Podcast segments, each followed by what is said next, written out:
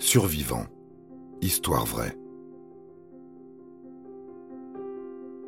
Arlene Bloom. Mort sur l'Annapurna.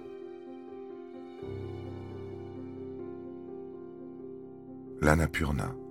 Tout alpiniste expérimenté sait qu'en s'aventurant dans cette partie de l'Himalaya népalais, il met sa vie en péril. Et pour cause, les 13 sommets que compose ce massif sont classés parmi les plus dangereux du monde. Le pic le plus haut est l'Annapurna 1, avec ses 8091 mètres.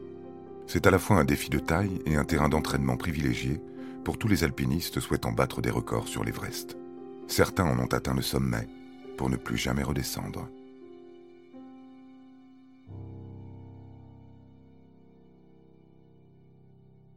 Tout comme sur l'Everest, les montagnes sont jonchées de cadavres. Ceux d'athlètes de haut niveau qui ont succombé aux multiples dangers. Les conditions météorologiques extrêmes, les pentes abruptes et les avalanches fréquentes sont autant d'obstacles à surmonter. Il ne suffit pas d'être doué pour arriver au sommet, il faut aussi de la chance.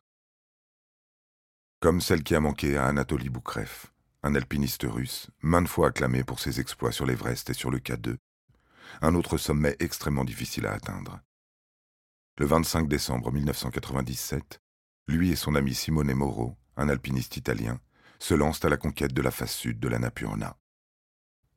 Vers midi, alors qu'il se trouve à 5700 mètres d'altitude, une corniche se détache des hauteurs pour poursuivre sa course folle sur un couloir de 800 mètres de long, provoquant une puissante avalanche.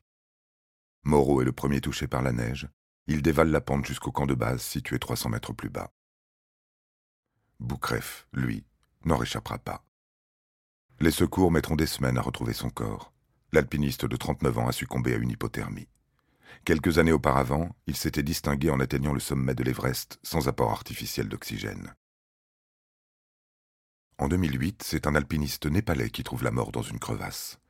Il était également Sherpa, mais sa connaissance intime de la région et son expertise de la randonnée n'ont pas suffi à le sauver. Heureusement, à côté de tous ces drames, certains parviennent à s'en sortir. C'est notamment le cas d'Arlene Bloom. Elle est née en 1945, à Davenport, dans l'Iowa. Autant dire qu'elle n'a pas baigné dans une atmosphère de haute montagne. Elle se découvre peu à peu une passion pour l'alpinisme et se lance dans l'ascension du mont Adams, un volcan américain situé au sud de Washington. Il faut une grande détermination pour achever les 3700 mètres de montée. Bien trop jeune et inexpérimentée, Arlene échoue, mais ne se décourage pas. Elle doit également faire face au machisme ambiant dans le milieu de l'alpinisme des années 70. On lui refusera notamment une expédition en Afghanistan. Un peu plus tard, elle sera acceptée dans une autre aventure en haute altitude, à condition qu'elle tienne le rôle d'aide cuisinière. Pour pouvoir pratiquer sa passion, elle décide de suivre des études en chimie biophysique au MIT et à l'université de Berkeley. Ainsi, elle peut escalader le mont Hood dans le cadre de son analyse de terrain sur les gaz volcaniques. Elle mène également des recherches importantes sur la toxicité des produits chimiques, notamment les retardateurs de flammes utilisés dans les meubles et les appareils électroniques. La reconnaissance scientifique en main, elle peut se lancer à corps perdu dans la conquête des plus hauts sommets, sans attiser la jalousie et la critique masculine. Elle se distingue par sa participation à la toute première équipe féminine en vue de l'ascension du Denali en Alaska. Passionnée par le dépassement de soi, elle s'attaque à des sommets de plus en plus difficiles. En 1976, elle se sent prête pour l'Everest et demande à rejoindre la mythique American Bicentennial Everest Expedition. Elle atteint sans problème les différents camps de base, mais s'arrête juste en dessous de la zone de la mort, c'est-à-dire le dernier point de l'Everest où l'air est naturellement respirable. Elle et quelques autres membres de l'expédition sont contraints d'abandonner. Tous les corps ne sont pas faits pour affronter un tel environnement. Cet échec ne fait qu'augmenter sa détermination à aller plus loin, plus haut, deux ans plus tard, elle s'attaque à la dixième plus haute montagne du monde, l'Annapurna 1, celle qui a causé la mort de tant d'alpinistes. Elle décide d'emmener avec elle sa propre équipe, composée de onze femmes, sous le nom de l'association American Women's Himalayan Expedition. Si elle réussit, elle sera la neuvième équipe à atteindre le sommet. Dans les années 70, le ratio de décès était déjà de 32%. La connaissance du terrain n'était pas assez précise et personne ne connaissait le risque accru d'avalanche. Bloom et son équipe ont apporté avec elle près de 5400 kilos de matériel. On commence à grimper le 26 août. les Sherpas estimant que c'est la meilleure période pour entamer une montée en minimisant les risques. Bien sûr, les imprévus n'ont que faire de la météo. En quelques jours, ils atteignent le deuxième camp, mais la voie vers le sommet n'est pas encore bien dégagée.